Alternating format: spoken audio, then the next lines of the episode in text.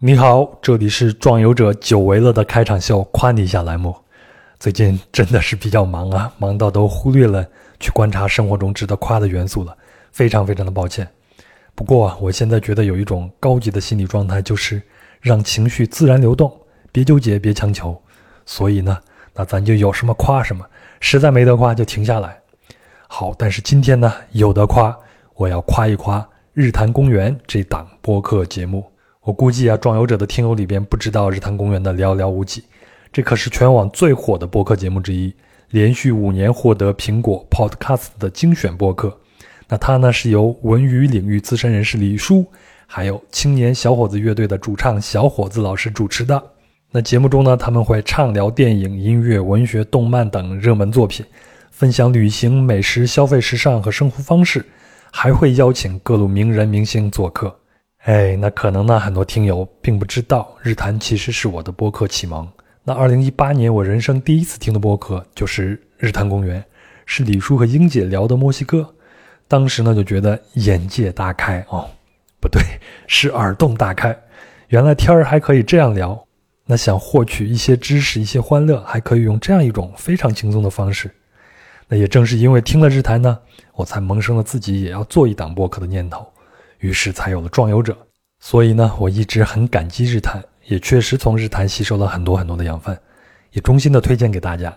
那感兴趣的听友呢，可以在各大音频平台搜索“日坛公园”就可以听到了。另外呢，在九月二十六号，日坛公园这档播客节目就要五岁了。那在这之前呢，他们发起了一系列主题为“如果你是日坛的某某某”的线上活动。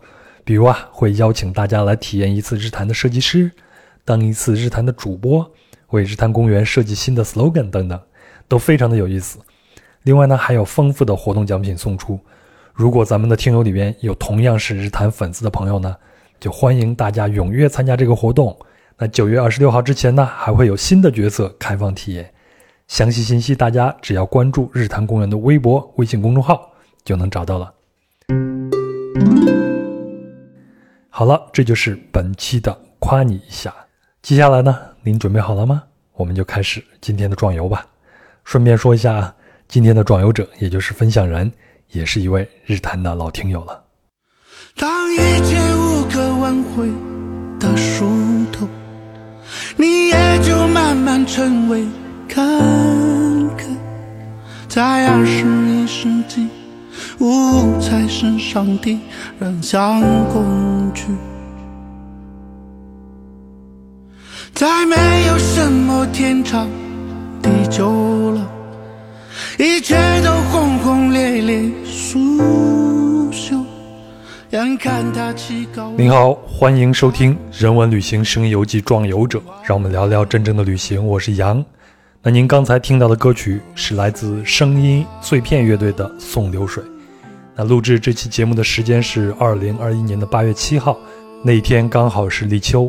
那在傍晚的时候呢，我和本期节目的壮游者，也是北京市西城区文物保护研究所副所长刘介群，哎，我是不是应该叫他刘介群同志啊？然后我们一起走了走什刹海。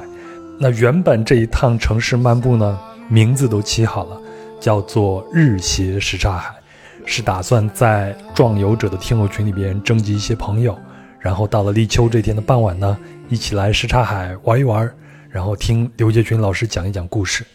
但是呢，突如其来的疫情呢，让北京又成为了中高风险区，又回到了相对紧张的防疫状态，只好就变成了我们俩人的私人聚会了。但是呢，日斜什刹海的故事，我想一定要通过这两期播客传递出来，太精彩了。那我们的路线是从鼓楼出发，往南呢，再到万宁桥。然后从万宁桥往西走，途经积水潭港到银锭桥，再穿过银锭桥呢，到达金丝套历史保护区。那刘老师也给我讲了中国二楼作为中轴线的北起点，既是北京城市规划理念体现啊，又是北京城作为皇权所反映的皇权思想的体现。而现在看起来不起眼的万宁桥呢，则是京杭大运河的北终点。由京杭大运河开始，也讲到了北京元明清三代的。城市变迁以及什刹海的形成，还解释了北京为什么是一座水上飘来的城市。而在金丝套历史保护区呢，我们重点看了看北京传统民居。那这里呢有很多很多的胡同，烟火气息呢，在众多历史典故中越来越有风情了。那因为壮游者的工作室呢就在这边，我也来过这里无数次，但都是只把这儿当成一个市民游客休闲旅游的一个地方，那完全触达不到这里的文化和历史价值。但是这次呢，被刘杰群老师带着这么一走一讲，仿佛就被拉进了历史的深处。那就像刘介群老师给我写的：“且看那片什刹海水域，元、明、清三代帝王在此营城建都，各位名臣政客在此挥斥方遒，书写过一篇篇壮美诗篇。时至今日，一切皆被雨打风吹去，变成了一个百姓休闲乐园，只留下许多故事。”好了，那我就不多叨叨了，还是先请出刘杰群老师给大家打个招呼。哎，各位壮游者好，我是刘杰群。啊。我第一次见到你的时候，真的是难以置信，因为我原本的想象就是作为一个文物工作者，嗯，应该是那种很正经的吧，穿个衬衫呀，穿个西裤啊，西裤得拉到乳头下头吧，对对对，一个高腰啊，对，完全没想到你还是一个打着耳洞，然后特别时尚的一个摇滚青年，嗯还好。就是嗯，工作跟爱好，我觉得这两个事儿并不矛盾。嗯，就是我认真工作，然后工作之余就做自己爱好吧。嗯，但是你这种形象啊，我有一个小问题。嗯，你在单位里边会被你的领导说吗？摘掉耳环，上班的时候摘耳环。对，有的时候也也有过，就是太匆忙忘摘的时候。嗯嗯。善意提醒一下还好，一般情况下上班还是得得收敛一点，稍微的正式一点。对，稍微正式一点，比如头发就不能像刚才那样箍起来啊，然后穿的衣服如果。有正式的活动啊，工作还是得 稍微正式一点。但咱俩每次都是在工作之余嘛，所以穿的就放松自放松自我一点。但是你看你现在也是一个领导了，什么副所长，你会对你的这些同事们会有一些要求吗？你觉得你现在你工作这种环境跟我们的想象会有很大的一个差别吗？我觉得是是会有的，就是好多。我身边的朋友见到我都会有刚才杨的那种反应，说：“哎，你这不像是做文物的，是吧？那像是好多人一直认为我开酒吧的，搞艺术的。其实我对单位同事，我觉得这个事真的不重要。嗯，就是因为中央也在倡导说要让文物活起来。我们做文物保护工作，其实更多的是传承。嗯。是我们要把文物传下去，一个是它的物理形态要保存下去，还有一个就是文物本身的那种它所反映的历史价值，要让更多的年轻人去接受。嗯，我觉得文物保护工作今天来说，我们的更多的课题是针对年轻人的。如果我们穿的那么。Old school 是吧？就是，呃，用现在好多小朋友的话说，就一身的爹味儿。对，就说明你的思想可能意识里就是那个状态。那你讲的故事，你做的活动，嗯，你做的展览，我觉得都是那个状态下的话，年轻人肯定不会喜欢。我们都有过。青春叛逆的时代，我们是不喜欢那个状态的。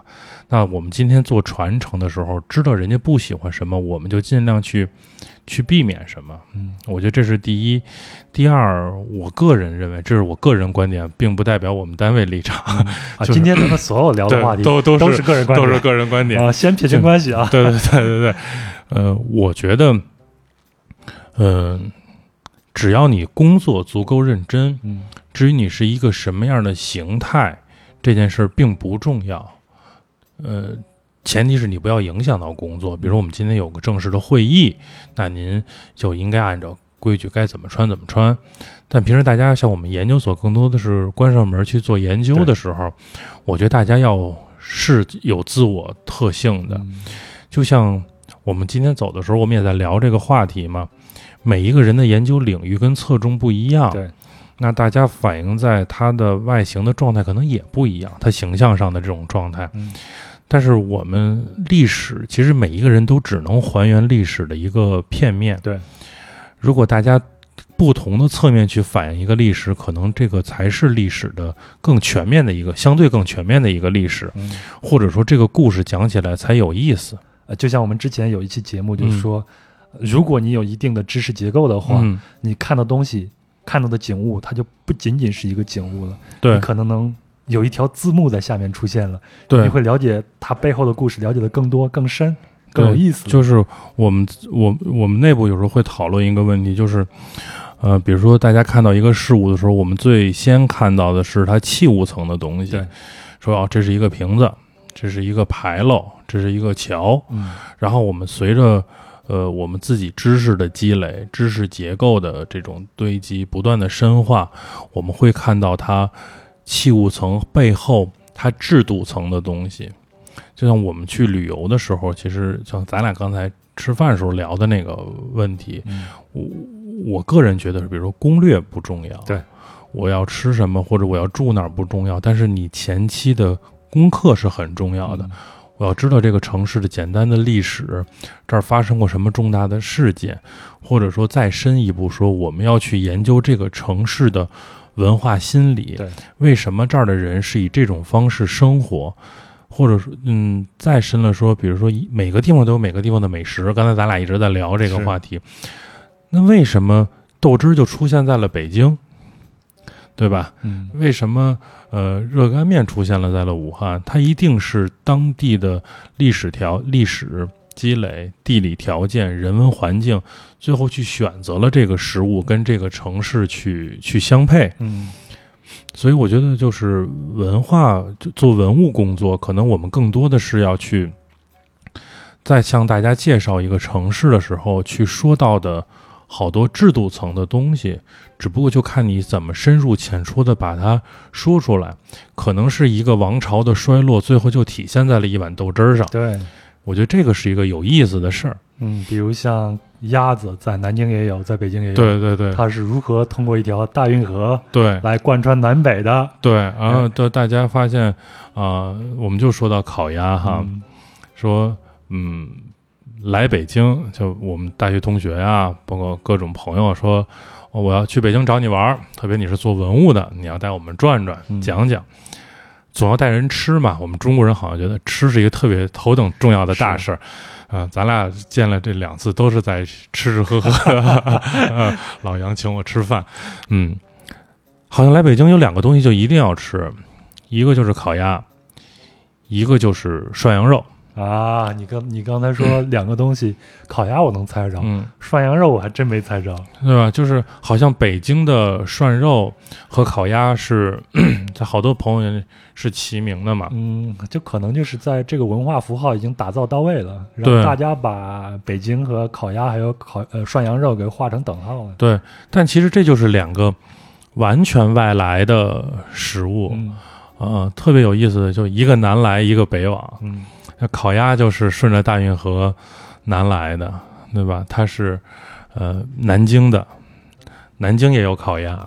我南京的朋友跟我说，啊、没有一只鸭子能活着飞出南京城吧？对啊活着跑出南京城，鸭子好像不会飞啊，就 是就是煮熟的鸭子是会飞的。煮熟鸭子是会飞的，就是好像没有一只鸭子能离开南京。但是好像除了南京以外，另外一个特别以吃鸭子而著名的城市就是北京。嗯但北京又特别有意思是，鸭子在南京有好多种吃法，啊、烤的呀、咸水鸭呀，各种各样的。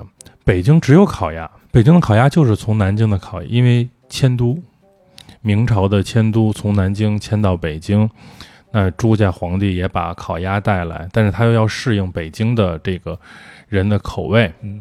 然后北京就有这个在元朝时候就已经修好的京杭大运河，随着大运河不仅来了烤鸭，还来了大葱，还来了面酱，啊，对吧？所以看北京的烤鸭跟南京的烤鸭吃法完全不一样。吃法是不一样的。北京的烤鸭一定是山东的葱，嗯，北京的甜面酱跟河北的面酱其实是异曲同工的，它不是原生的，它所有东西都不是原生的。嗯但是这些东西融汇到一起，用荷叶饼一卷，就就变成了对，就变成了北京的特产。其实这就啊特别像北京这个城市的特点，就是呃各种地方的元素来到北京。我们说北京是一个飘来的城市，北京是一个移民的城市。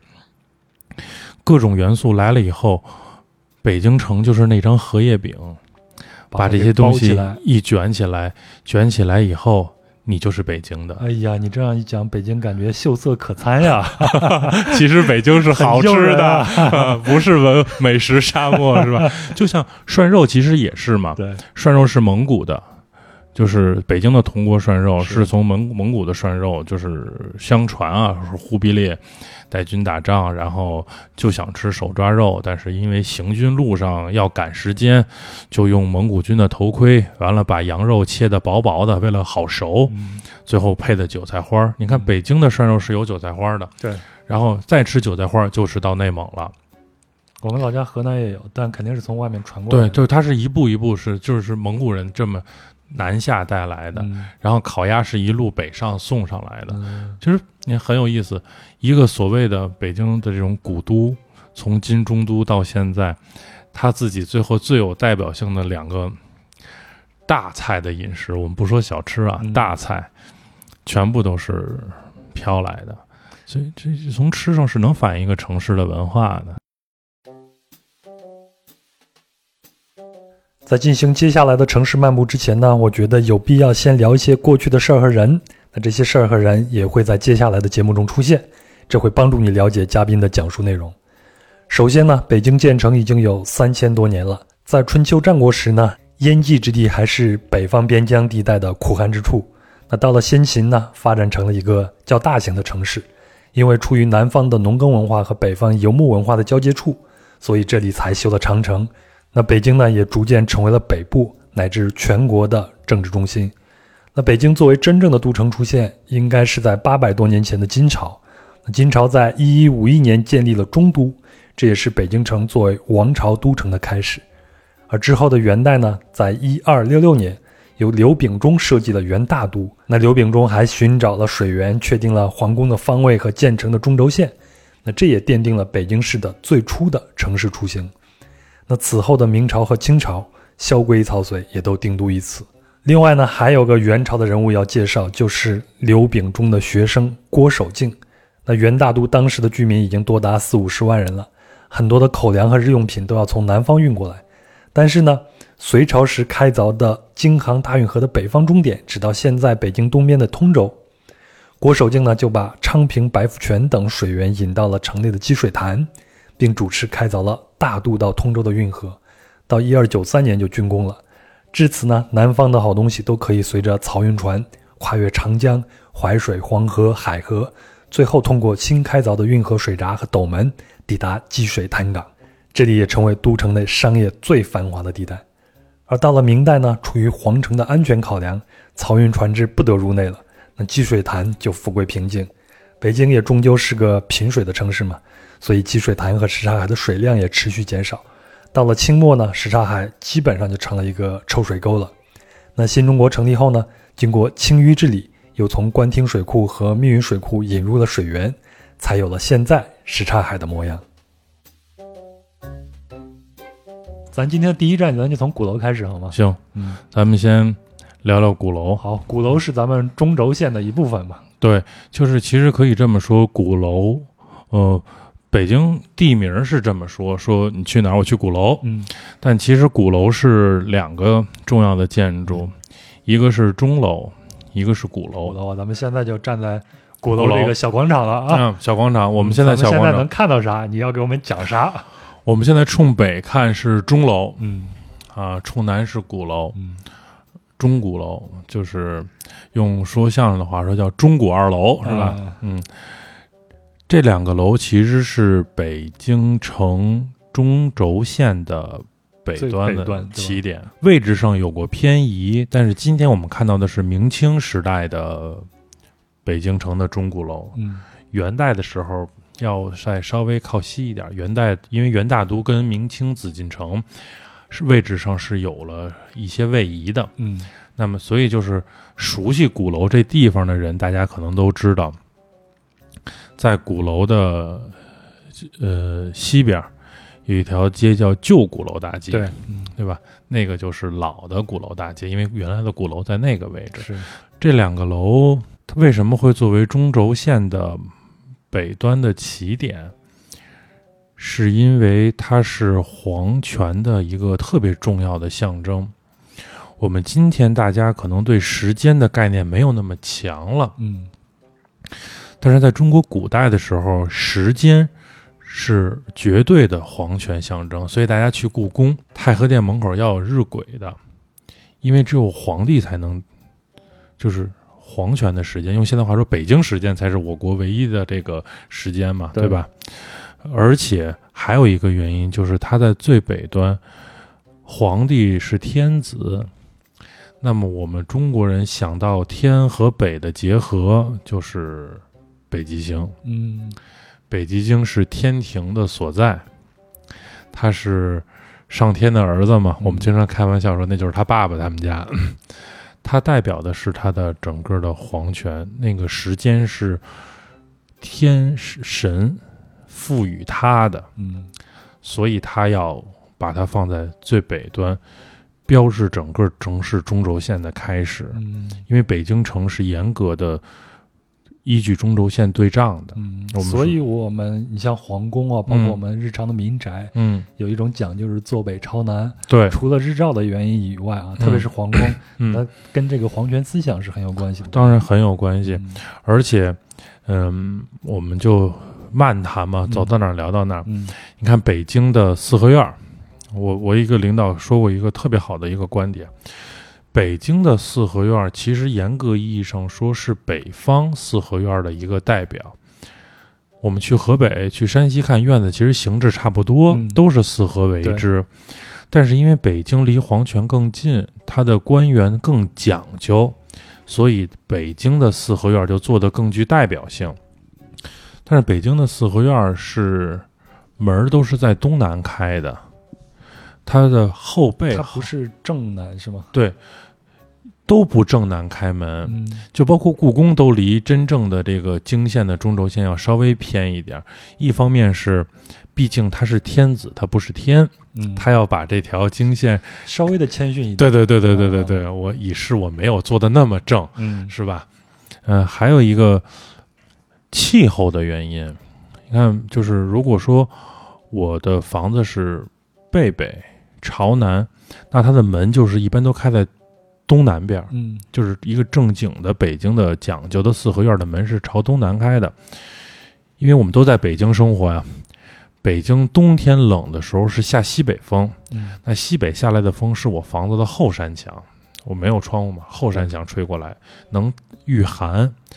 北京夏天呢刮东南风，开开门呢这夏天的风进得来，就是它是它的城，它这个院子是跟它的气候啊、风向都有关系的。嗯啊，我们这就就再聊回鼓楼啊，嗯在元代的时候，钟楼还有一个特别有意思的名字，叫齐正楼。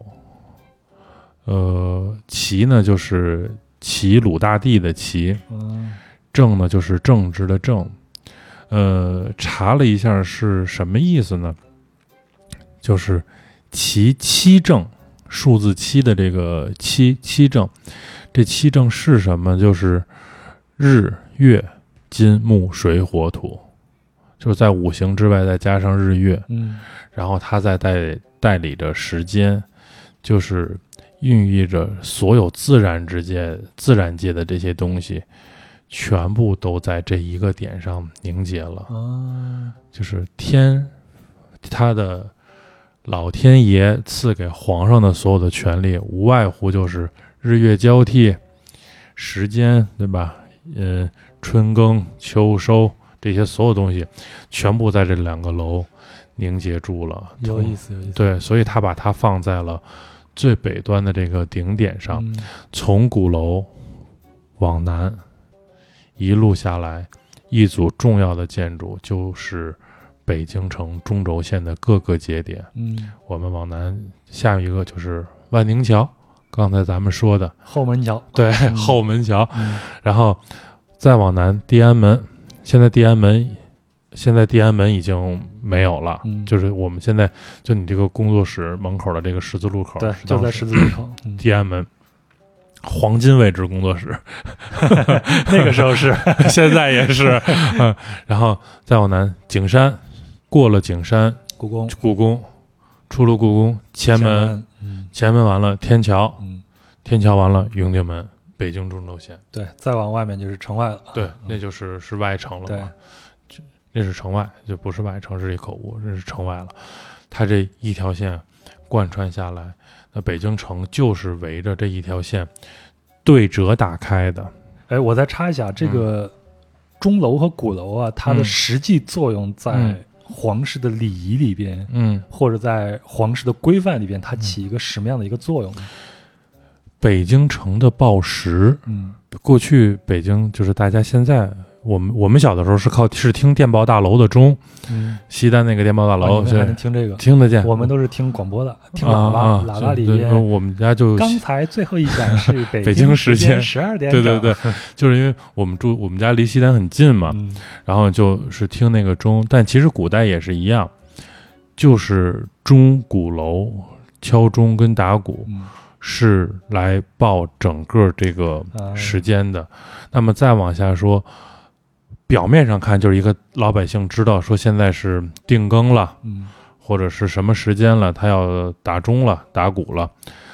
更深层的是，他决定了晚上我要宵禁了，嗯，我要关是在内城里边。对对对嗯因为顺治五年就齐民分治了嘛，嗯内城就军事化管理了嘛，然后把所有的不是皇家的人、不是军人都给赶到就是外城。呃，他是应该是这么说，分齐民不分满汉，嗯。就是顺治五年颁布的是齐民分治政策，好多人都说是把汉人都轰到外城去，嗯。其实不是，因为他还有汉军军旗嘛，嗯。齐民其实齐人相当是一个政治身份，就是一个军事身份，嗯，但不是一个民族身份。不是一个民族身份，从来都不是。嗯。就是，所以它的政策都叫齐民分治政策，而不叫满汉分治政策。这个是，呃我不是说给清朝洗地啊，嗯但是它历史上客观的，它这个政策的名字就是这个，是他要巩固他的皇城的安全，所以就是北京内九外七嘛。那嗯除了正阳门以外，因为正阳门属于国门了，除了正阳门以外，其余八个城门由八旗驻守。那么不是旗人的，就所谓的民，全部从内城，因为在在明朝时候，它是全部都内城外城混着住的嘛。嗯。那么迁出来，迁到就是现在北京的原来的崇文区跟宣武区，现在就是东城区南部跟西城区南部，嗯。就是前三门大街以南，呃，南二环和东西南两个二环夹角的这一块地方。嗯所以说到这儿，我也多说一句啊，因为我们做文物工作是要给这个北京城证明的。嗯，关于北京，老有一句话叫“东富西贵”，对吧？对，嗯东富西贵，然后就带出来了南贫北贱。对，其实这就是一个特别大的以讹传讹，好多栏目里也都在说这句话。只有东富西贵这句话，嗯没有南贫北贱。因为以前南北这个位置啥都没有啊。对，因为他再往北出了德胜门，或者说出了永定门，就什么都没有了。农田，对，那东富西贵也指的是外城的东西，嗯因为内城在清代的时候，人家就是一个大军营，嗯，谈不上谁贵谁富，对对对。对吧？咱就说一营长跟三营长谁都有意大利炮，好，咱往回拉一拉啊。嗯。咱前头是聊这个钟楼和鼓楼的实际作用，嗯，那就是因为当时里边内城里边都是军营嘛，对。晚上要宵禁，对，他们就需要有个时间的这个概念，对。吧？嗯。而且这是统一的，所有大臣也是要听钟鼓二楼报时的，嗯。几点上朝，几点散朝，皇家举行什么大礼，嗯，时间是咱们现在都理能理解嘛，就是整齐划一，对，全部靠这个，是。这是它的一个特别重要的作用。对，特别有意思一点，你像西方啊，发明嗯。这个钟表，嗯呃，应该是在中世纪的时候，具体时间我给忘了，嗯或者再早一点，他们发明发明钟表，嗯，就是从修道院里边或者寺庙里边发明的这个钟表。对，那他们最初的作用是为了让这些啊、和尚呀，嗯就是修女们呀，知道这个时间有一个时间的概念去伺伺候我的上帝嗯啊、然后这些时间的概念才流到了这种民间。那再然后就促进了西方的资本主义的发展，因为嗯有了时间，才有了流水线呀、这样的一些对对对概念。那我在秘鲁的马丘比丘，嗯也就是印加王朝。嗯那马丘比丘的那个山上山顶上，它它的海拔大概有两千多米，上面如果我没有记错，也有一个类似于日晷这样的记时间的这样一个设置，嗯也是石头造的。嗯那它的作用就是印加国王看每年的固定时间，看到某一个痕迹到达了这个位置，嗯就知道我们过一段时间就可以去种地了，嗯可以播种了。对，然后他就向他的臣民们，向印加王国的臣民们散发这个消息。那从这个马丘比丘山上下了这个使者，又沿着这个印加古道向各处去向沿途的这些使臣民们去说：“哎，你们什么时候你耕种？”这其实也是一个时间的一个概念，对，就跟我们的钟鼓楼的作用基本上是大同小异。就是一个传统的王朝，特别是一个农业王朝，嗯，以农耕为主的一个王朝，时间是极其重要的。是因为从参政的角度来说，它决定了国家的政令的发布、国家大典的举行，包括大家政府机关工作的时间。嗯那么辐辐散到全国，就是像刚才杨说的，我们一个统一什么样的时间决定大家该种地了，嗯什么时候该收地了？是那，因为种跟收就涉及到国家的税收的问题，就我们我们也一步一步，对对对，一步一步全都往上推回来，嗯这些都是连带的。嗯，而且我们中国有这个尊老的这个传统嘛，嗯，尊老的传统，为什么尊老呢？也是因为老人家知道我们什么时候应该对下种子了，对对对，什么时候应该翻地了，什么时候应该收割了，或者啊，他脑子里边有一个成型的一个经验，到了某一个时间段，雨下的特别多，哎，这个时候你应该干什么？对，这其实也是一个时间带来的经验。所以就是标示着一个北京作为一个都城，嗯它有意思的地方，有时候我们细去细细的去品这个事儿，就是一个看似不大的建筑，像钟鼓二楼其实都没有多大，对，我我们就每天上下班从这儿走都能看得到。大部分人去都是吃那个姚氏炒肝去的。对对，要想吃炒肝儿，鼓楼一百弯儿，吃个总统套餐什么的。嗯但其实就是这两个，嗯我们去上去看看那个钟钟它这样很大，但是那个鼓也现在鼓楼应该还有那个原来的那个老的那个鼓嗯原物还在展。但是这一声钟一声鼓，其实是牵动了整个一个庞大的中华帝国的一个整个的生产的命脉。它是一个作为首都的一个点辐射下去的。嗯，那钟鼓楼它历经了元明清三朝啊，嗯，基本上都是一脉相承下来，嗯没有经历过什么样的动荡呀、磨难什么的。没有没有，就是我们现在看到都是明清的，因为元代要再往西一点嘛，嗯就是没有经历过特别大的损坏呀嗯什么的，还都保存的不错。当然，周边的环境可能会在，因为比如我们看那个那个齐如山先生写的，他在清末的时候跟他爸爸骑着马进故宫，嗯，那当时故宫里的都已经不堪入目了，对吧？所以钟鼓楼他骑着马进故宫。对对对对对，齐如山的爸爸是赐了紫禁城骑马的嘛，嗯然后进故宫以后，发现这个故宫这个太和殿底下就是人屎什么的，就觉得说这皇宫也就这样，因为皇权衰败了嘛。那钟鼓二楼也经历过这个时代，嗯万里长城今犹在，不见当年秦始皇皇。对对对，我特别喜欢这这个，每次都这么劝自己啊，对不生气来了啊 对对对对，它肯定是会有它衰败的过程，但是建筑一直还都在。嗯它底下现在我们去看是一个特别漂亮的一个叫嗯时间广场啊，还是叫什么一个居民休息活动的一个地方。好多人在那踢毽儿啊，跳广场舞啊。对对对，我前年呃，也就是一八或者一九年的时候，我有一个嗯印度的朋友来了，嗯我还带他去那边看了看，嗯嗯，然后他就特别觉得哦，这个地方太好了，你看这些老太太跳舞啊，多高兴啊！特像他们电影儿是吧？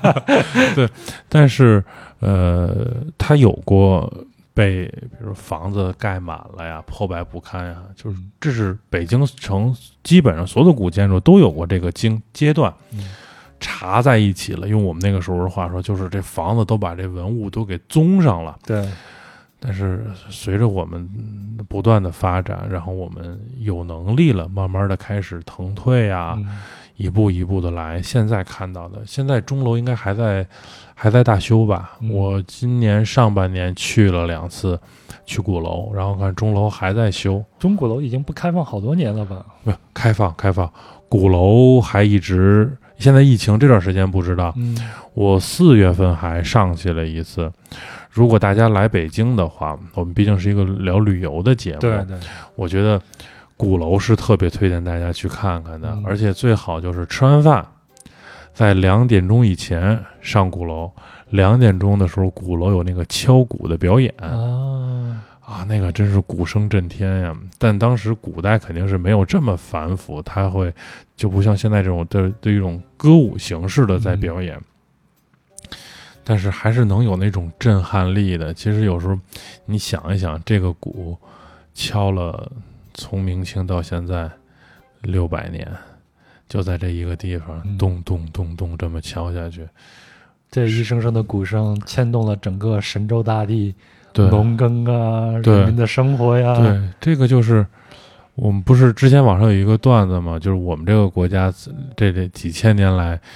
牌桌上一直在换对手，但是他们都不在了，我们还在牌桌上。之前不是有那么一个 特别民族自豪感的那么一个段子？嗯有时候听听那个鼓声，大家可能一刹那吧会有这个感觉。嗯这个鼓，呃元明清，或者说到西安的时候，是不是能听到唐代的？嗯，我跟西安的朋友聊，我觉得西安好像也敲这个鼓，对，大唐的鼓是吧？那是我们最棒的，古代是最棒的一个王朝。大唐盛世嘛，对，那真的是好。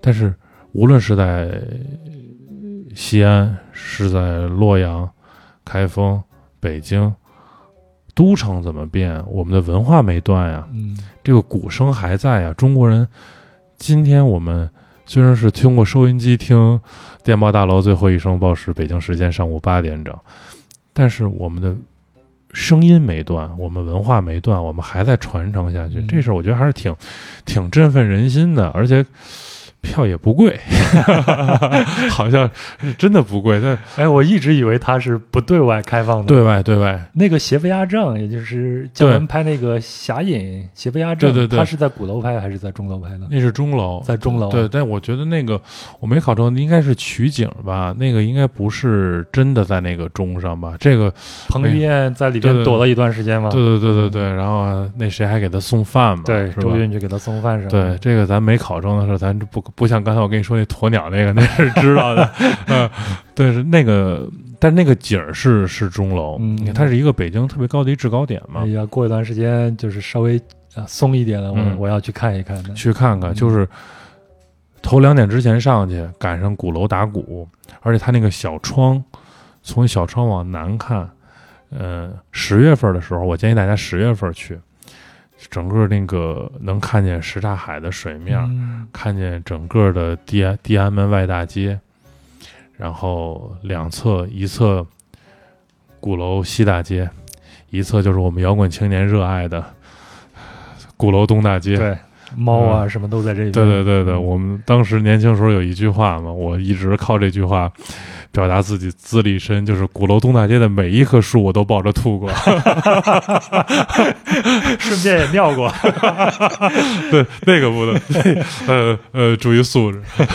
那时候从毛出来嘛，就是这这点事儿了嘛。对嗯，反正去南锣鼓巷什么的玩的，也别老留恋的那些地方啊。对再往旁边稍微走一走，就是鼓楼和钟楼。对对对，我个人是推荐晚上去看一看，那鼓楼和钟楼中间那个小广场，特别美。特别的有意思。我是觉得特别的有生活气息。对，你去看一下老太太们跳广场舞，大姐大妈们跳广场舞，开开心心的。有人在踢毽子，有人在滑轮滑嗯，啊，就黄泉已经远去了，但是我们的生活依然要继续。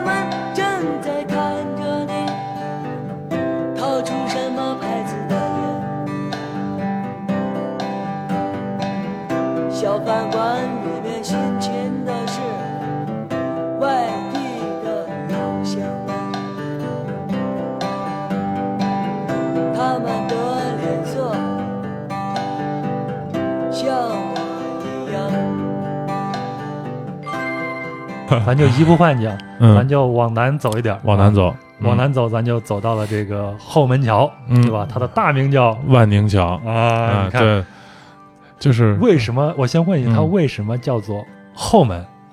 因为它是对着，就是其实后门是一个大家叫俗了的说法，嗯我们说就是这是一个它的小名儿，嗯呃，有说各种说法都有，但其实主流的来说还是对着紫禁城，或者是对着景，有人说是对着景山来说，嗯。但我觉得其实是更多的对着整个皇城来说，嗯。因为我们管正阳门叫叫前门，前门对，所以它就是对着前门的，对吧？对，这是我个人的观点啊，嗯。因为可能这这个确实在业内有不同的说法，嗯。我个人更觉得说，我我有一个前门，按照我们传统的这个，应该是有一个后门的。嗯，那中国的很多东西都很讲究对称嘛。上次你也跟我讲了，你像我们这边有北京，嗯，那江苏就有一个南京，对我们这边有一个通州啊，在这个大运河的这个这这边，对但是在那边有一个南通，通对吧？这都是有对称的。，对，它就是，呃，南通州，就是不是有那么一个那个，是不是一个对联儿说东当铺、西当铺、东西当铺当哦，这是下联儿是吧？上联儿是南通州、北通州，南北通州通南北。哦，下联是东当铺、西当铺、东西当铺当东西，不有这么一个对联吗？其实南通州，因为明朝是两京制嘛，嗯南京，然后南京的通州那就是南通州，那么北京，北京的通州就是北通州，嗯，这南北通州是两通的嘛，所以到后来通州就北京的这个通州就没再叫北通州，它就留了通州这两个字。南京的这个原来叫通县，对吧？它最早叫通州它现在叫最早叫通州，嗯，然后叫通县，现在又叫回到通州。现在叫通利福尼亚州。对对对对对对，通利福尼亚，呃，就是艺术家扎堆儿的地方。对我现在那天看一个我生活了一年半的地方。是吧？嗯，真羡慕你们。我们原来说说原来搞艺术啊，就是在鼓楼，后来说不行了，得奔宋庄啊，跟树村。你看这艺术家们多穷，一步一步的往城外走。然后后来说朝阳都不行，说现在已经去通利福尼亚了。嗯，我这离艺术越来越远。好，咱回到万宁桥啊，嗯万宁桥它经历了哪几个朝代？元明清嗯，就是我们说的朝代，当然它一直到民国到新中国建国是一直这么延续下来。但是万宁桥有一个特别特别重要的一个点，万宁桥是我们用圆规时候的那个中心点，就是元代建元大都的时候，因为它用的我们大家可能对北京城的历史发展有一定了解，都知道北京城在金中都时代用的是莲花河水系，嗯那么到蒙古人进来要建元大都的时候，莲花河水系已经不堪重用了，就是一水量也不够，二大量的淤堵啊，各种各样的问题，所以才弃了中都，重新建大都嘛。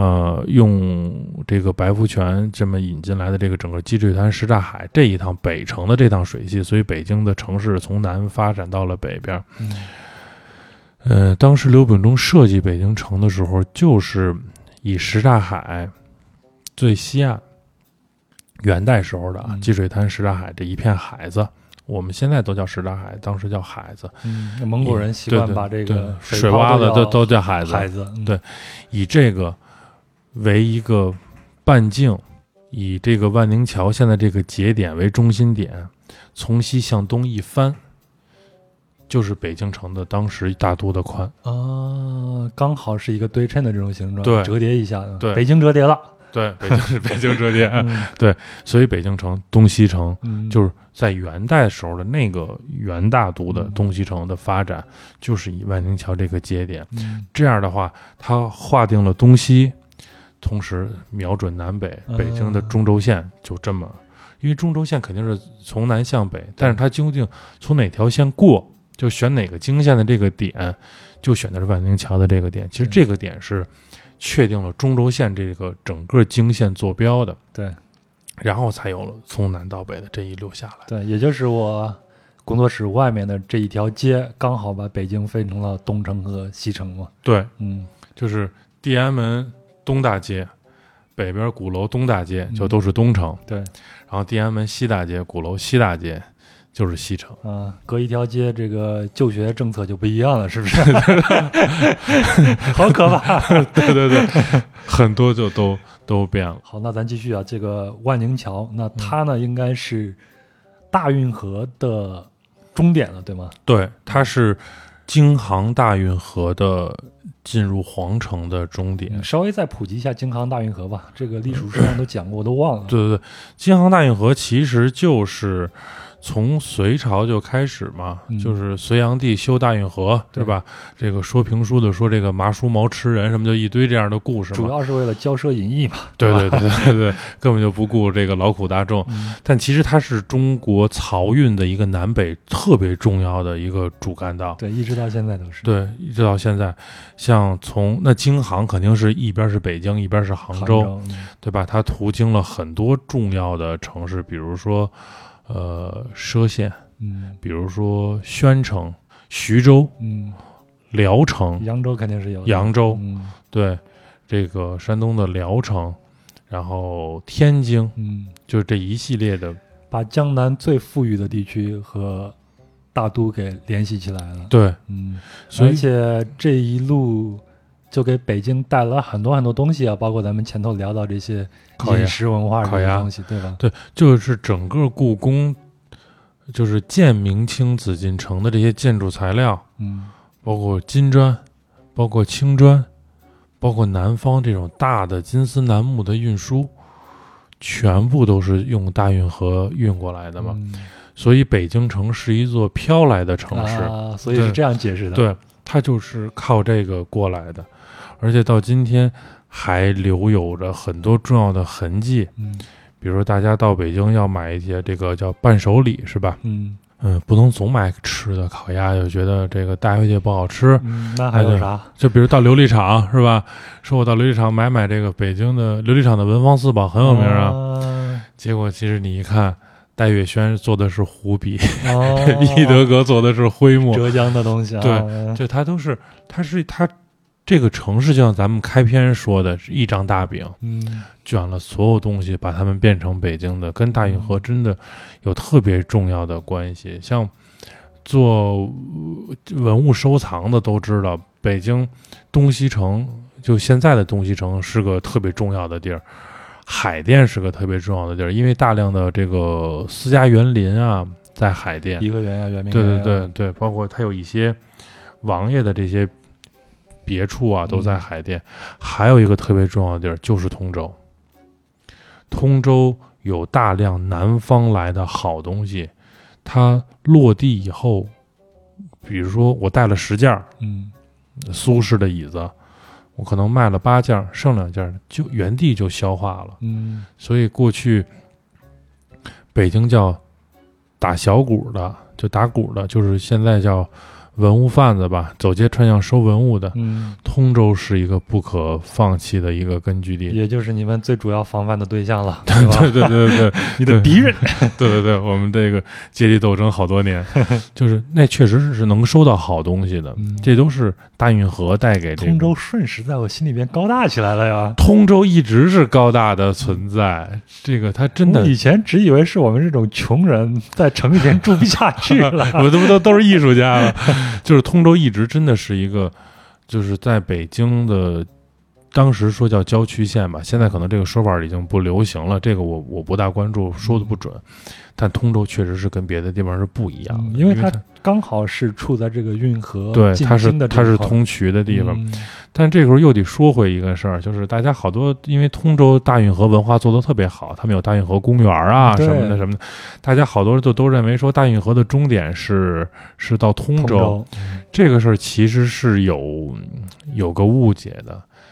这个在大运河最繁华的在元代的京杭大运河的时候，它的终点一定是要到皇城里头来啊。嗯，也就是咱们这一片的对刚才沙海积水对，刚才咱们看的就是叫京杭大运河积水滩港，对，它是一定要到这儿来才完成它的运输使命，嗯，对吧？就像高速路，你不能这个早一个口下了，是吧？我再走段国道，那嗯不现实。嗯这这里是大运河的北端的终点，它嗯肯定还会有船运到把北方的货物运到南方嘛，所以杭州也是一个终点嘛。嗯这是大运河。那么万宁桥的澄清上闸，就是北京段，就是大运河申遗的时候是分了好多段嘛，嗯北京段、天津段、山东段、河南段、江苏段是一段一段这么分下来的。嗯那么北京段是二十四道水闸，呃，澄清上闸就是最后一道，过了。第二十四道闸，对，再过来就到积水潭终点了，对吧？过了澄清上闸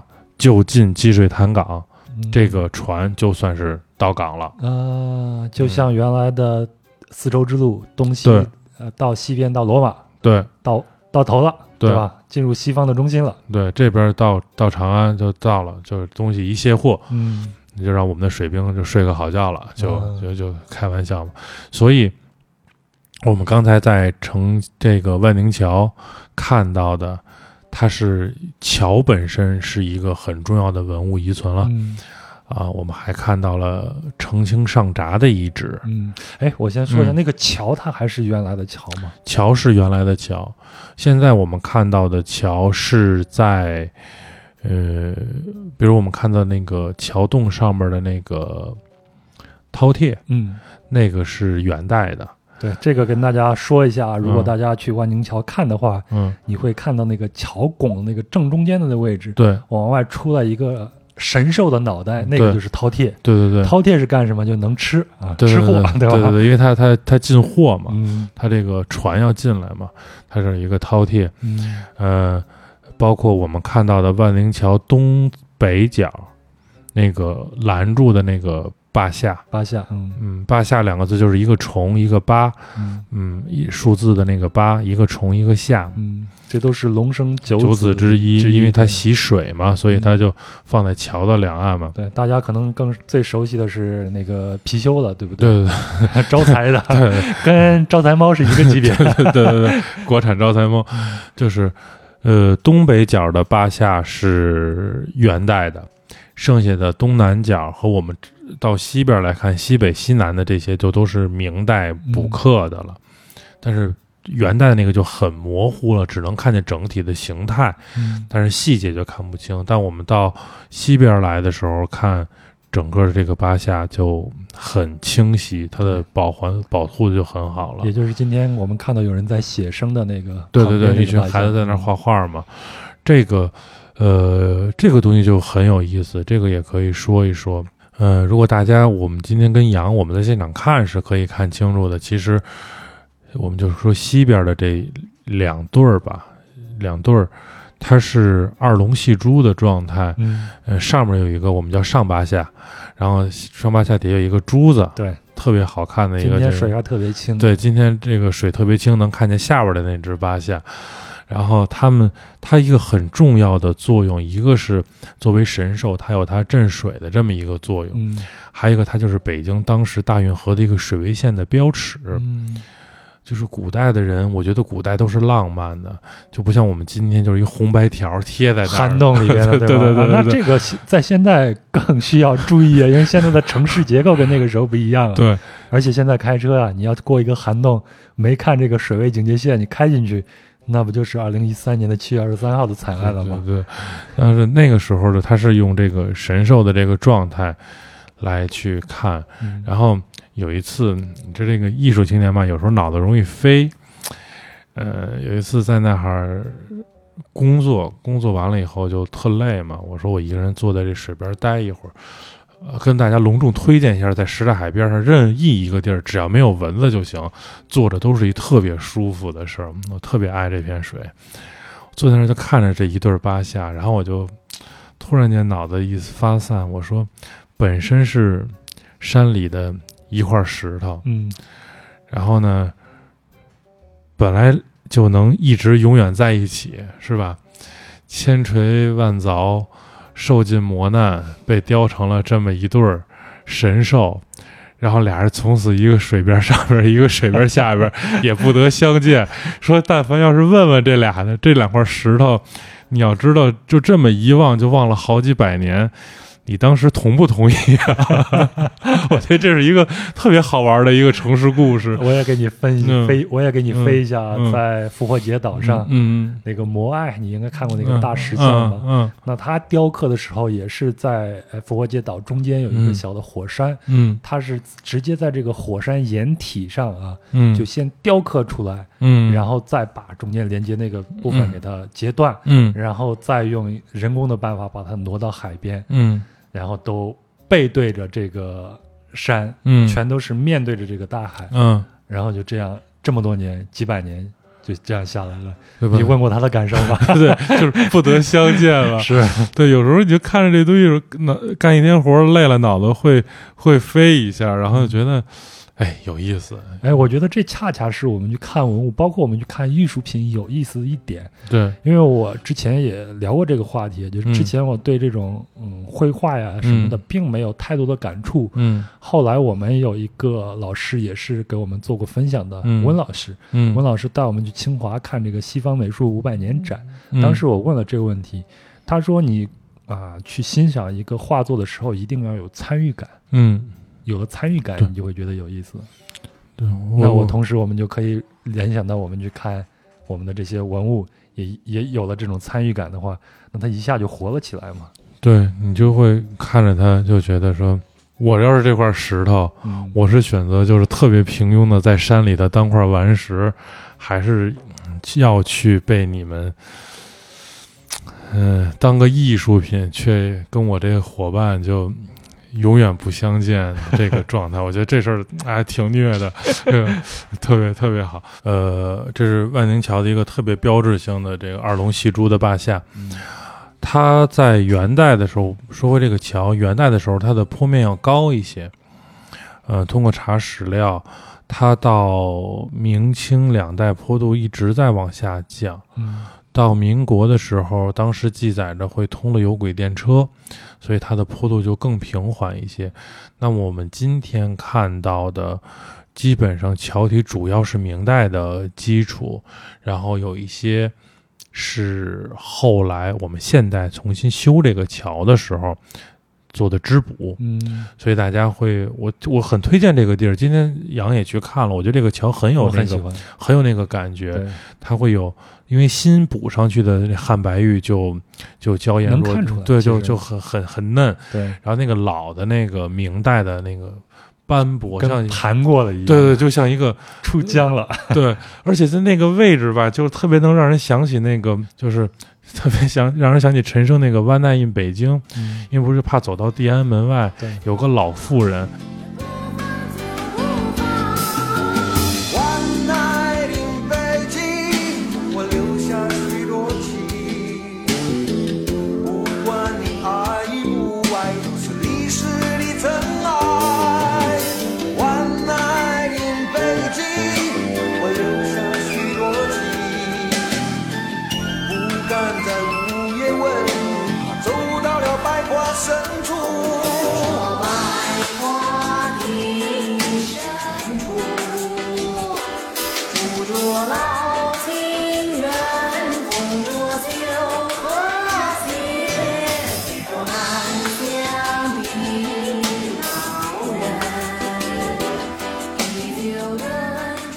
就是我我站在万宁桥摸那个老的那一段桥体的时候，总能想起那个老妇人的那个那个皮肤、那个手的那个状态，我觉得是特发村的那种感觉。对对对，我觉得那个是特别有代入感的，而且我当时就在想说，这个老妇人在这儿是不是真的在这个桥上有过这些事情？嗯，当时那可能是陈老师喝大了以后飞了写出来的东西，但是在地安门，在这个桥，因为这个桥是元明清一直下来的，嗯，这个这个桥上 有多少人从这儿走，有多少人在这儿等过谁，两个人在这儿见过面儿，分开，我这个是一个特别好的一个见证。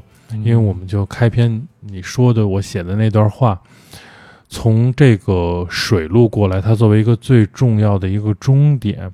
我们在赶路的时候，我们都是赶过路的人，嗯我们在赶路的时候会有这种体验，就是我到哪儿的时候看见什么了，就是意味着这个地儿到了。嗯，对吧？比如北京从卢沟桥来是看见广安门鹤年堂，呃，就菜市口那个鹤年堂，看见鹤年堂了，北京城到了。对，那从水路肯定是看见万宁桥了，在元代的时候，嗯北京城到了。有多少人是从水路？他不仅运货，他肯定还运人呀，对大运河。嗯，那这些人来的时候，这就跟当年去美国的那些欧洲人嗯、坐着船飘过大西洋，看见了自由女神像，嗯，在一片迷雾中突然看见了自由女神像，对然后大家就鼓掌欢呼，终于到了，对那种感觉。对啊，就是那些人来到大都或者来到明清时候的北京城，我们这个漫谈就不会严苛历史节点，说说清说明说，比如说像我们正常工作的时候，我就会考证说啊，明朝还有没有船从那儿这么走？我们今天只是一个漫谈嘛。我觉得一定是来到皇城的人都是当时的愿意投入俗世社会的社会精英，因为我们肯定也会有不愿入世的精英嘛。嗯但我觉得这些精英是真正推动这个国家朝更文明、更伟大的方向去发展的这些人。这些人从大运河，从南方，南方有那么多的士人，那么多的知识分子、精英。我我我作为北方人，我不是说我们北方没有精英，嗯但我觉得南方真的是出了那当然，了，对吧？这个是很厉害。这个咱们北方人毫不避讳言，对对对，我们就觉得说南方确实是南方出精英嘛，从南方一路水路来，嗯然后看到巍巍都城就在这儿的时候，肯定是一腔抱负。我觉得大家来的时候，谁也没想过我是来就要做一个贪官污吏来的，嗯对吧？我觉得可能大家都是一颗拳拳报国心，觉得一身用武之地，可算赶上这波了。嗯，那那个时候的人送人去码头，看见船只从南到北，对就像现在贾樟柯拍的站台，对小镇青年一车一车的往大城市送，对应该是一个意思吧？对对，这桃花潭水深千尺，不及汪伦送我情。哎 我觉得咱俩太飞了，都飞上哪去了？对但是就这些人来了以后，他们在这个城市留下的东西，他们在这个城市的作为，这是我们做文物工作的一个特别重要的一个侧重的一个方面。因为文物本身它的建筑价值、它的历史价值、它的艺术价值，是我们判定它的三个大价值嘛。嗯我个人其实是更看重历史价值，就是谁在这个地儿做过什么。嗯那么北京城这种作为都城的城市，它最大的优点就在于全国的真是群贤毕至，这些伟大的人都在这儿留下过他们的足迹。这些人在一个很小，就是我们今天当时咱俩走了很长时间，，对，但其实从放眼全国来看，这是一个微乎其微的一小片地方。嗯这么多精英在这么一小块地方做了一些事儿，就改变了一个国家，或者左右了一个国家几百年的发展。我觉得这是一个特别重要的一个一个，大家在来北京旅行的时候，我们是介绍旅行的城市嘛，大家要有的一个，我希望大家能有的一个切身的感受。嗯这些人真的是在这儿挥斥方遒过，他们在这儿建立了，或者是建立了不世的功勋，或者在这儿逐渐的被世俗拉拢、嗯 变坏，然后遗臭万年。但是他们都留在了史书上。我我今年年初看到一句话，我觉得在我们做做文物保护的时候，这句话给我感触特别深，就是在 B 站上一个很多历史人物的一个混剪的一个片子，最后一个评论吧，好像是我们历史书上的一句话，其实就是他们一哦，我们历史书上的一页纸，就是这些人波澜壮阔的一生。嗯，我觉得，我觉得这句话特别对我有有震撼力。我们今天在这儿看到的北京城，给这些我们中国所谓的大牛人，这些伟伟大的先贤们，这些人，他们之前学成的时候，就学成以前跟北京城没关系，他们退隐山林了以后，告老还乡了，跟北京城也没关系。这个城市就是见证了这些精英最辉煌的那几十年，而且是高密度的、不断层的一批一批的，或水路或旱路就这么来，然后在这个地方呃不断的展开各种各样的花朵。我觉得这是大家，我希望大家在北京做漫步的时候，当我们走到胡同里头，当我们看到一个牌子写着“谁谁谁的故居”的时候，我希望大家是能有这个感受上。海的旁边还特别多这样的故居。对对对，简直是，就是我们知道的说挂了名儿的有多少，像好多，比如有的房子，大家都公认说谁谁谁曾经在这里住过，但是因为确实没有特别明确的考证到，，比如像你今天说的李莲英在那儿被砍了，对对对 对。没有牌子。对对对，但是我们只是不会去把它当做一个正史的东西去官方的进行说明，但是在民间它是都有流传的。对，我觉得去看的时候，可能再读一个城市就会更有意思。这个是万宁桥的一个，在我心里头，我觉得一它是北京城划定东西城、嗯划定中轴线的一个坐标节点；第二，它是大运河的一个终点；第三，我觉得更是一批一批的这些士子、这些官员、这些文豪、这些人展开他们人生最华彩篇章的一个点。到这儿开始，我觉得北京城能作为这个点的，一个是万宁桥，一个是广安门，嗯，就是这是两个进京要走的两条线嘛，一个是从南边走，一个是从西边走过来。嗯，行，咱在离开这个万宁桥之前，我再问两个技术性的问题。，嗯首先就是我看这个桥洞，嗯，就会觉得它啊那个那个拱洞的这个嗯拱洞比较小。，对那当时会有很多大船，它怎么能过得来呢？啊，它是要换船，哦，就是这个船到通州以后就开始要换，因为呃。我们中国的地势是西高东低对，其实北京也是，北京这个城市特别明显，就是我们有西山，嗯，然后东边就地势要低一点，对，但是大运河的这个船进来的，对吧？对，它是从东往西走，嗯，反过来的。它是反过来的，所以我们刚才不是说在北京段是有二十四道闸吗？嗯这个闸就是把这个整个这一段切成了二十四段，嗯，就像我们今天看到的三峡大坝，嗯。或者像杨说的巴拿马巴拿马运河也是，都是这种。它的太平洋这一段和加勒比海这边的海位线它是不等高的。对，嗯。就是通过这二十四道闸，然后不断的调这个水位，让船进来嘛。嗯，所以它我们就可以想象成船是在下楼梯，对，一个楼梯一个一个一个楼梯一一个楼梯。个闸一个闸就是一个楼梯。嗯，进来是上楼梯，嗯，哦对，上楼梯，它是一一一节一节的上楼梯，嗯。不断的通过闸给水，把水船船的这个水位抬高，然后开到下一层，嗯。再给水再上来。嗯。万灵桥的拱洞跨度应该是七米，就很很窄嗯。很小，然后它换一种。因为我们今天是播客，就没法给大家看。嗯。就是我有那个图片，是特别窄而长的那个船。嗯就如果看见那个船，再结合，因为大家看不见今天我们看的那个桥洞，嗯大家就能有感触，特别特别细长，嗯就有点像那个独木舟似的那种。印第安人的独木对对对，舟的样子它比那个当然可能稍微要宽一点，嗯但它很窄。这样的话，它过这个桥洞就没问题了。嗯，嗯，然后一过了桥洞，豁然开朗。豁然开朗，嗯好大一片水也。就是现在我们看见的什刹海，在我们那边就是积水潭了，对吧？对，就是积水潭港。嗯就是积水潭港在元代的时候，它的水域的面积特别大。呃，像我们刚才提到的鼓楼西大街，嗯像我们现在走的呃北海这一带，整体当时都是积水潭港，所以它才会有那种千帆过尽的那种状态。因为大家可能看今天的什刹海的这片水的时候，会有这个顾虑。我们有时候是跟朋友一起转的时候，大家会说说这个。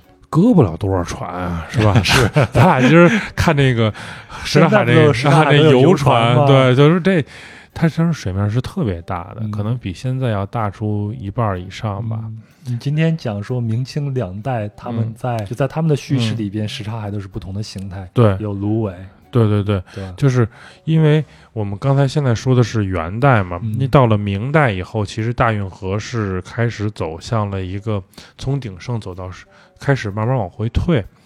那个时候通州的作用就更重要了，因为大运河的水是从昌平、白福泉那么过来的。嗯，大家来北京都知道，明代的十三陵是在昌平，我们上周刚从那儿过了一下，对吧？但是因为昌平有疫情啊，就嗯不敢下车。就不敢下，就对，就不。现在这个真的是步履维艰啊！嗯疫情赶紧过去，大家能痛快的玩儿。呃，到那儿的时候，当时是因为因为水跟水从十三陵前面过了，就有这个风水说认为水从皇陵前面流是不好的，嗯所以就慢慢开始减它的这个，就给它改道。一改道呢，这个水流的流量呢就降低，它水位就没有那么高，它就再直接运进来，就可能就就变得困难了。所以它的就码头就往后退，退到了大概现在东便门的那个位置。在刚开始的时候，那水面就开始缩，因为水没有那么多，它不像现在我们的这个水是，我们今天看是石头砌的，整个水面线特别好，然后有行人步道，它估计它就是一个野生的一个水洼子嘛。嗯水一缩，人就上。我们这个跟大自然抢每一份土地，是我们这个农耕民族的天性了。嗯所以，这个游船码头退，这个港口退去以后，在明代的时候，你方唱罢我登场，就换了一批人。啊，对，就来了这些所谓的达官显贵，嗯。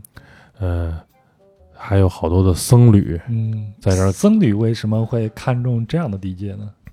呃，因为它环境好，就是它离这些官员更这些达官贵人更近，啊，它它的宗教需求就更多。明白明白，嗯这个其实我们都可以理解了。对，其实这个，在当时是一个，因为它因为我们在中国在这种皇权社会下，你做一切的事情都要向皇权靠拢。对对对，而且这个位置上，可能从修行的角度来说，它有水，嗯，有芦苇，就没有这不又不像真正到再往里的皇城那么的热闹，那。么大的街道什么的，这里反而更曲径通幽一点风景优雅一点儿。既靠近皇权，又靠近呃荒野，对对对，就是两者兼顾，是吧？呃，形散神不散那么一状态，嗯呃，所以才会有了什刹海的说法嘛。就是什刹海说有，就是目前看有两个说法，嗯一个是说这里曾经真的有十个著名的寺寺庙庵堂，啊，那我就是“刹”这个字儿，对吗？对嗯，古刹寺庙的意思。然后这个十呢，现在的“十”是什么的“十”？对嗯之前说的就是十个的那个十嘛，啊，嗯、然后比如说我们今天看到的这个火神庙，嗯，咱们今天看到的这个，火神庙，万宁桥的万旁边，能桥嗯。西边的火神庙，比如说在烟袋斜街的广福观，嗯。呃、这都是当时的什刹海的什刹，比如我们今天走到的怀宝庵，对，这都是当时什刹之现在只有槐树没 对有西台子了。对对对，就是这是我们看到的那些。还有另外一个说法，就是什刹海本身有个什刹海寺，嗯。这个是确实是有过这个寺的。说这片呢，就是根据这个寺得名，因为有什刹海寺，所以这片海就叫什刹海。嗯但因为我本身不是对宗教有很深研究的，我就不大理解什刹海寺这个，因为好多寺庙咱们是能明白，比如广济寺啊、嗯法源寺啊，嗯咱从字面上就能理解这个寺庙本身的这个取名的意思。但是这个什刹海寺到底为什么要叫什刹海，就确实我这个还还是有需要再进一步进步的空间啊，这先不确定。先留个白吧。对对对，嗯它、嗯没有一个特别确定的说法，但是这两种这个海域，根据这两个说法起名字是现在大家比较公认的两种。嗯，我个人其实更倾向于第一个说法，有十个寺庙，对或者是更多啊，或者是更多。对对对，我们只是用了更多的，或者说我还想过是不是跟十锦，嗯就我个人又给它浪漫主义一下，说啊不是十个，是十锦，就各种各样的，因为我们嗯看到的有道观。对，有寺庙，有庵，它不是单一的。僧道儒都在。对对对对，它这些都在的时候，它是一个繁花似锦的这么一个状态。嗯我石锦这个解释也 make sense。对，是我个人的，我觉得我愿意把它浪漫一点的嗯去看这个问题，因为什刹海这边好多的地名都很浪漫，比如百花深处，嗯比如杏花天，哎我就觉得啊，浪漫的不得了的地名，所以我觉得如果是这样的话，可能更跟什刹海的这个整体状态更配。嗯，妥，我觉得你这个有这种蹬着三轮车向这个游客们 吹的这个资本对了啊。也能蹬三轮儿，不是只会好好讲，花活我也会。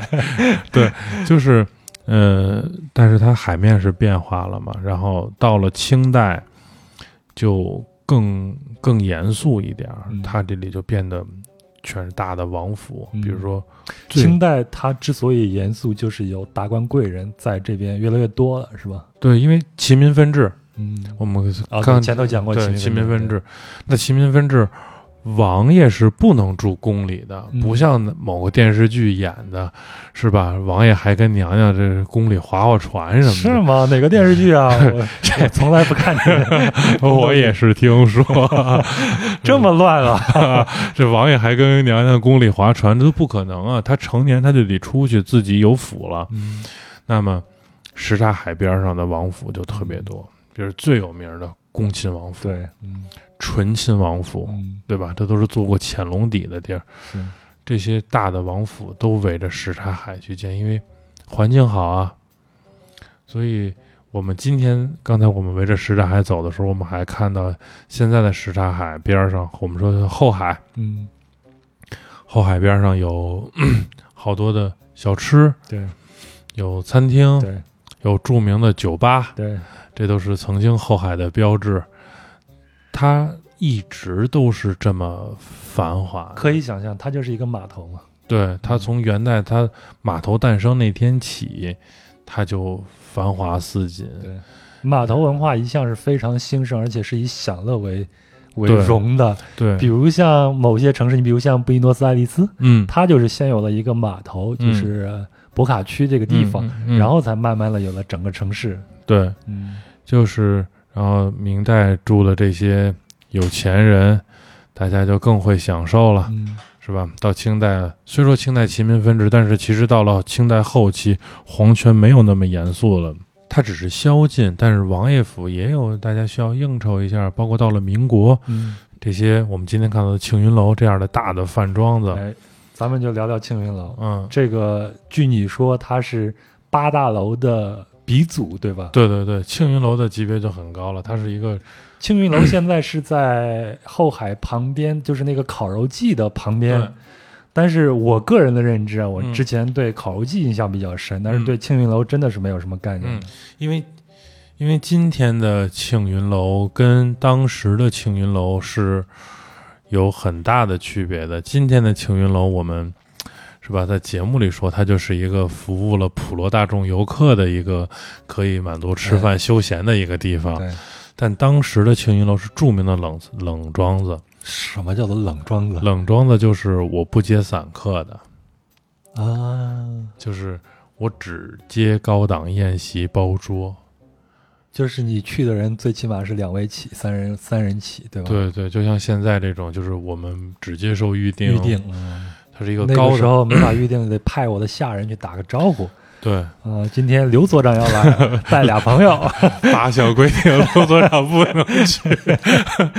就他他那个时候，他真的是一个高档的地方。嗯然后由于后来经营的问题，他这些就是我们看北京这些餐饮界的这些饭馆都有这个问题，他有过鼎盛时期，然后他开始衰败，然后他里头的这些厨师出来重新投入到社会的时候，开始纷纷的自立门户。就形成了后来北京著名的八大楼。啊八大楼的厨师很多都是从庆云楼出来的，嗯但这个事儿特别有意思的就是，我们今天看到的庆云楼是已经物是人非的一个“此地空留庆云楼”，是吧？嗯但是我看门前依然很多姑娘在那儿自拍。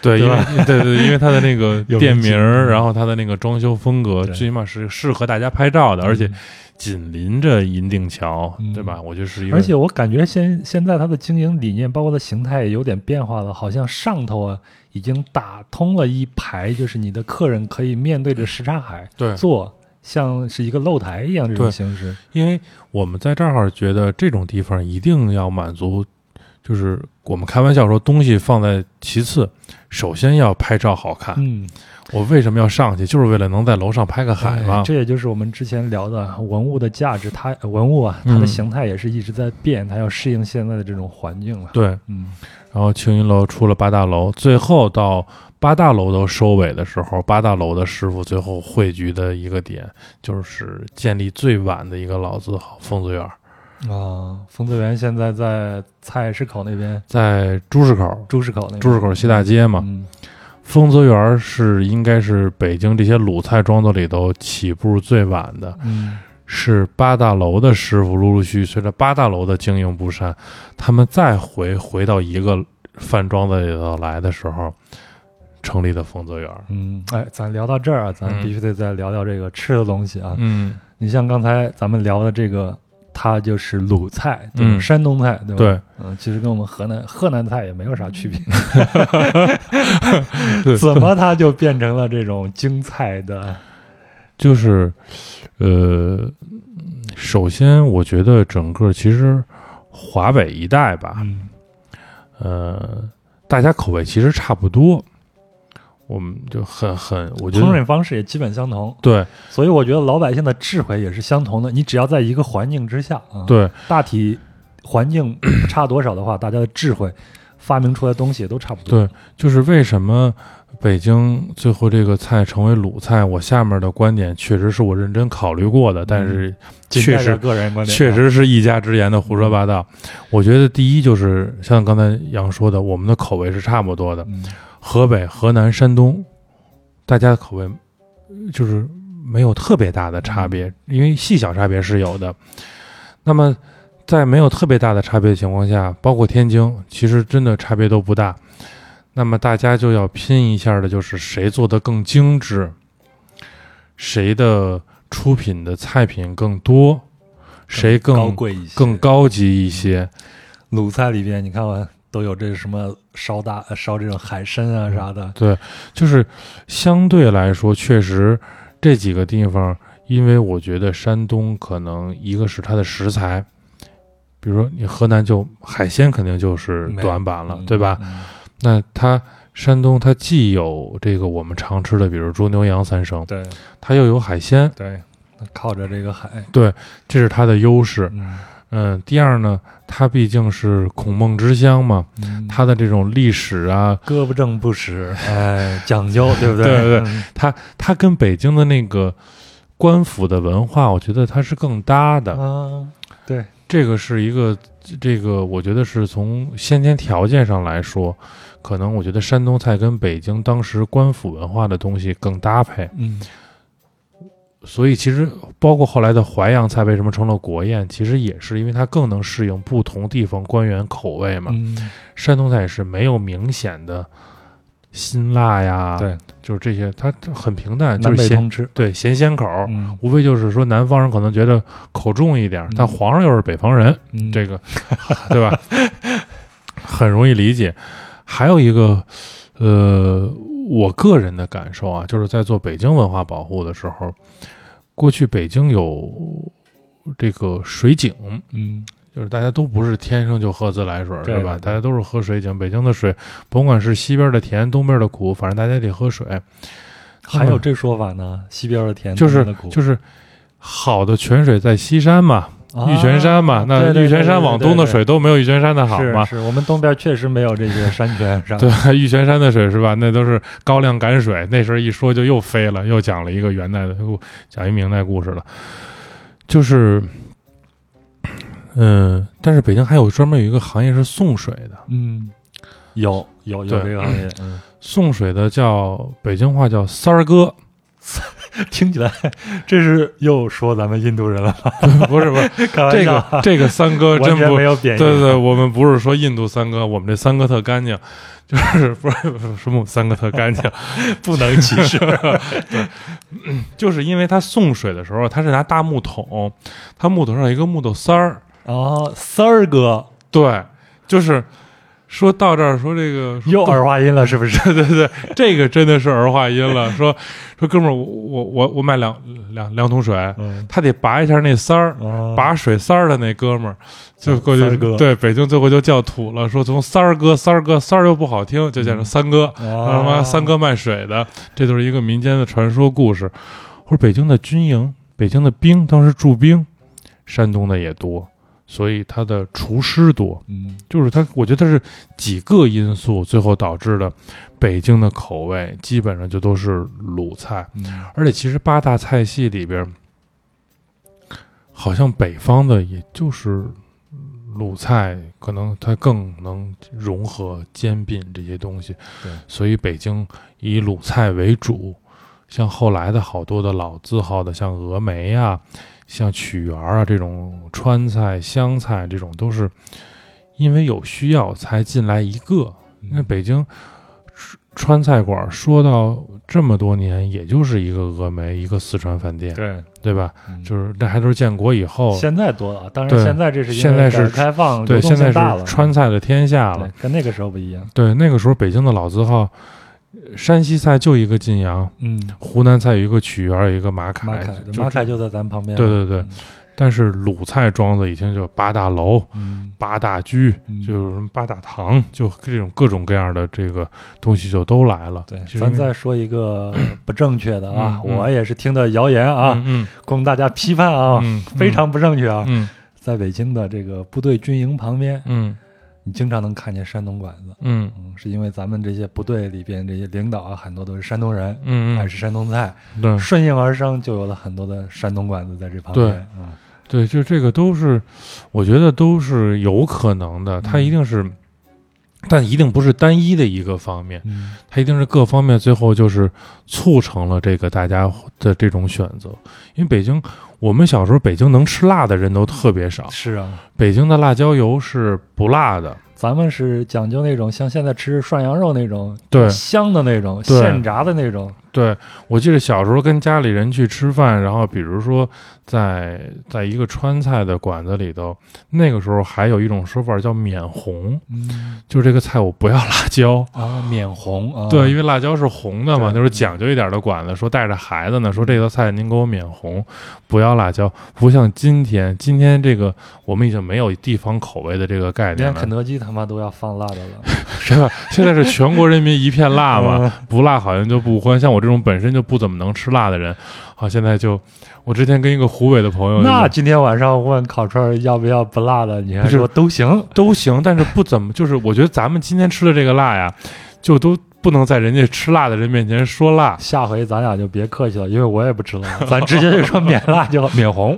免对红。红，对，人家说像我这个，我说我说看湖北那个菜，我说这这个菜我好像吃不了，我说那个菜我吃不了，他说你就别来了，他说我觉得你就在北京待着吧，嗯。嗯，这个是说从青云楼说回来的，嗯，说到面红了啊，对，越说越远，今天我们聊得太飞了，呃，就沿着海走吧，看到的这些，包括像烤肉季，嗯，这些其实都是飘来的，嗯。你说山东菜也是飘来的，对，烤炙子烤肉也是飘来的，对。对吧？这个炙子烤肉这应该是蒙古那边的吧？对。北方的。对我们就见过蒙古那种大铁锅，蒙古的大铁炙对。子，，哎，我咱们前头不是聊到了嗯。钟楼，聊到了这个侠隐嘛，嗯。邪为压正。嗯。我看这个侠隐的时候，印象最深的啊，嗯。也是我最喜欢看的是张北海。张北海虽然小时候在北京，走了以后再也没有回来过，嗯。但他写的老北京那个味道是真足，特别是说老北京去吃这个炙子烤肉，嗯那是一个大的一个公用的一个大炙子，就像我们的那种大的那种蒸锅一样。对，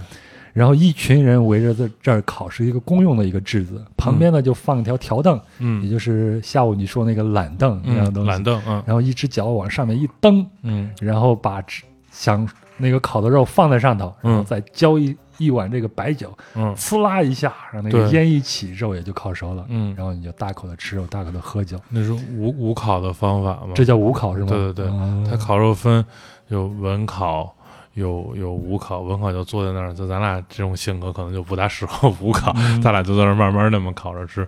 武考就是就是踩着板凳那种大块儿的吃肉，大碗的喝酒的那个嗯状态，就是呃都有发展吧。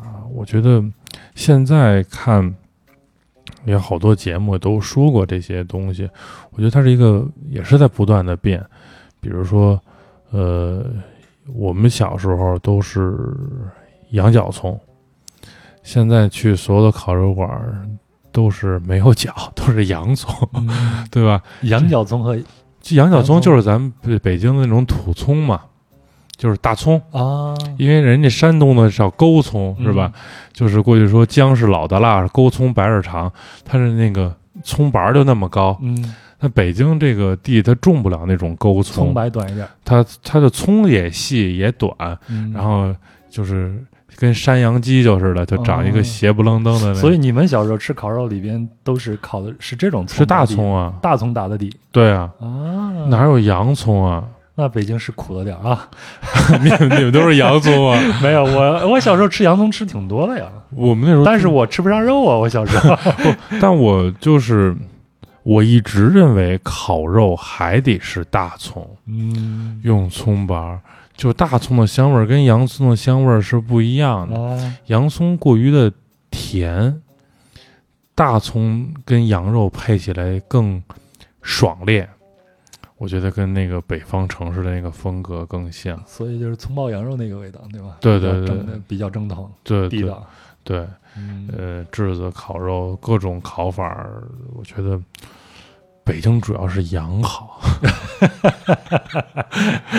大家来北京一定得吃羊肉。咱下午刚聊完这个关于北京是不是美食沙漠的这个问题，对对对，当然这个问题咱们今天就不聊了啊。嗯，我们今天聊的太飞了，嗯，好，咱们往回回一下，回到这个银锭桥，嗯，好吧？然后就站在银锭桥，其实银锭桥燕京小八八景吧嗯，对吧？嗯，八景，大家很有名儿，就觉得银锭桥是一个特别有名儿的地标。嗯，其实万宁桥从来没做过地标啊，但是银锭桥确实是万宁桥也不在八景之一啊。对对对，但银锭桥确实是个地标，是因为它从远处看过去，确实像个银锭，因为它的桥的拱面很高，嗯像个银锭一样趴在海面上。嗯，但是现在的银锭桥已经是以以前已经毁过，现在是重修的，对吧？对对对对，包括金定桥，万宁桥前头这个金定桥，那就是那金定桥就更更那什么，金定桥就是为了配合银锭桥，历史上就没有金定桥。对因为银锭桥并不是它并不像说金水河跟银水河的这个金水桥跟银水桥的关系，嗯，说是因为离得近的叫金水桥是吧？说这个银锭桥是因为它长得就像个银锭子，所以它趴在那儿。嗯，那您就不像个金锭子，对，它就是因为有了银锭桥，所以它配合它嗯做个金锭桥，这个为了居民出行方便吧。对，嗯就是你确实确实是方便了，不用绕那个银锭从桥再走远一点。，对，这个确实是方便，而且它比嗯切了一块儿出来嘛。嗯但是银锭桥是真的当时北京的一个风景名胜，嗯。嗯，现在大家基本上去南锣鼓巷转完以后，嗯会往鼓楼这边走。对到鼓楼这边呢，再往南折一点儿，再穿过烟袋斜街对，出来，就能看见银锭桥。看见银锭桥，嗯然后呃银锭关山。看西山是吧？何永唱《银锭桥再也看不见看不见的西山》。嗯嗯，其实大家站在银锭桥上看这个山，从明朝、清朝这么多年，这个活动一直就没停。明朝人看的时候说，先是好大一片芦苇，光隔过芦苇看，西山就在那儿了。嗯呃，因为当时还是相相对来说更更荒凉一点，就没有到清朝那么的城市又又繁华了一些。嗯到清朝时候就是芦苇没有了，因为全修上这个王府了嘛，看见能远处看就看见城墙，应该是从这个位置能看见西直门墙，嗯西直门那拐弯了。它不是城墙挡着，它是西直门应该从那儿拐一个弯儿。对，看见西直门，然后看见西山，我觉得这个是我想象中最美的状态。嗯因为我们往西看，一定是得，要不就上午嗯一早，要不就傍晚，因为你日现斜什刹海的时刻，也就是今天我们去的时对。，或者是太阳东升，嗯或者是日斜，因为下午没法看，下午太阳正正逆光晃眼，白花花的，嗯对吧？就是你晚一点看的时候，古古城墙，一个拐弯在那儿，嗯山，然后这儿的水，我站在桥上，嗯立体感出现了。对它这个呃一层一层的这个递进的这个关系是能看得出来，长亭古道的那个感觉我就全都有了。那个时候人的心态肯定也是一个特别舒服的心态，辽阔感就会出来。对因为嗯就是我们今天聊到说，我说我喜欢山和水结合的那种地方，就是西山，它在那儿立着。你其实我们说西山不是一个多高的山，嗯。呃，我们中国有那么多的名山，但是作为北京城这个城市而言，你看见西山在那儿的时候，你你就有一种山林的那个感觉，山是一个城市的依靠，对。我我是这样认为。对。嗯。你就觉得它是踏实的。对，然后到了民国，到了现在，大家再站在一定桥上看到的，因为王权没有了的时候，可能 严肃性就少了好多。嗯 它变成了一个人民的公园，或者最起码当时来说，就是普罗大众都能徜徉的地方。走向共和了。对对对对对，经过了觉醒的年代，嗯就是这些时候，我们再回头看灯红酒绿的，我觉得跟现在我们看的什刹海就很像了。嗯今天的什刹海是一个特别好的一个，很用现在话说叫幸福指数的一个地方。嗯无论是游客还是市民，我们今天看是吧？这个孩子们在那儿画画的，对，然后父母带着孩子去那儿钓钓鱼的，的，对，然后有小鸭子嗯在游泳，哎，对，这个野鸭湖、野鸭岛保护的特别的好。对，啊小鸭子在游泳，然后有人放风筝，有人在湖里边游泳，虽然是不合规的啊，但是依然看着很幸福。对对，但是那是他的生活习惯，人家就住在这儿。对他就是他上岸就洗澡嘛，他他他是吧？他方便的。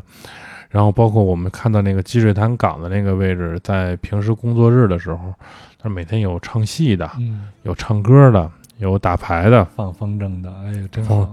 就是风流总被雨打风吹去了，好像就百姓没变。再没有什么天长地久了，一切都轰轰烈烈苏朽，眼看他起高楼。好了，这就是日斜什刹海上集的部分。那在下周的下集呢，我们将随着刘杰群老师进入到金字套历史保护区，聊一聊胡同往事和民俗。但我们的重点是聊了聊如何判定具有文物保护价值的住宅，又该如何保护它们，又该如何让这些文物有尊严且能活化利用呢？好，非常欢迎您在下周继续收听《壮游者的日斜什刹海》。如果您喜欢本期的节目呢，就请转发给身边的朋友。如果您要加入听友群呢，就请添加微信“壮游者二零一八”，也就是“壮游者”的拼音全拼加上二零一八。另外呢，本期的相关图片都会在“壮游者”的公众号文章里边呈现，您只要在微信上搜索并关注“壮游者”就可以了。那这期就到这里了，祝您顺利，咱们下期见。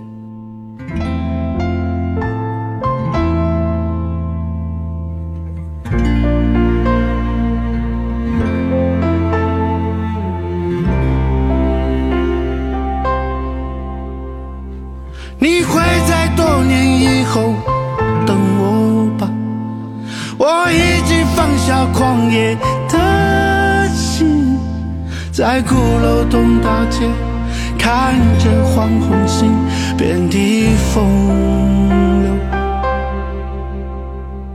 是我们一首值得唱的歌，让吉他声乐一点尊严。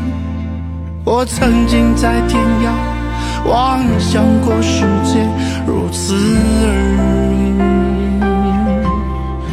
流水啊。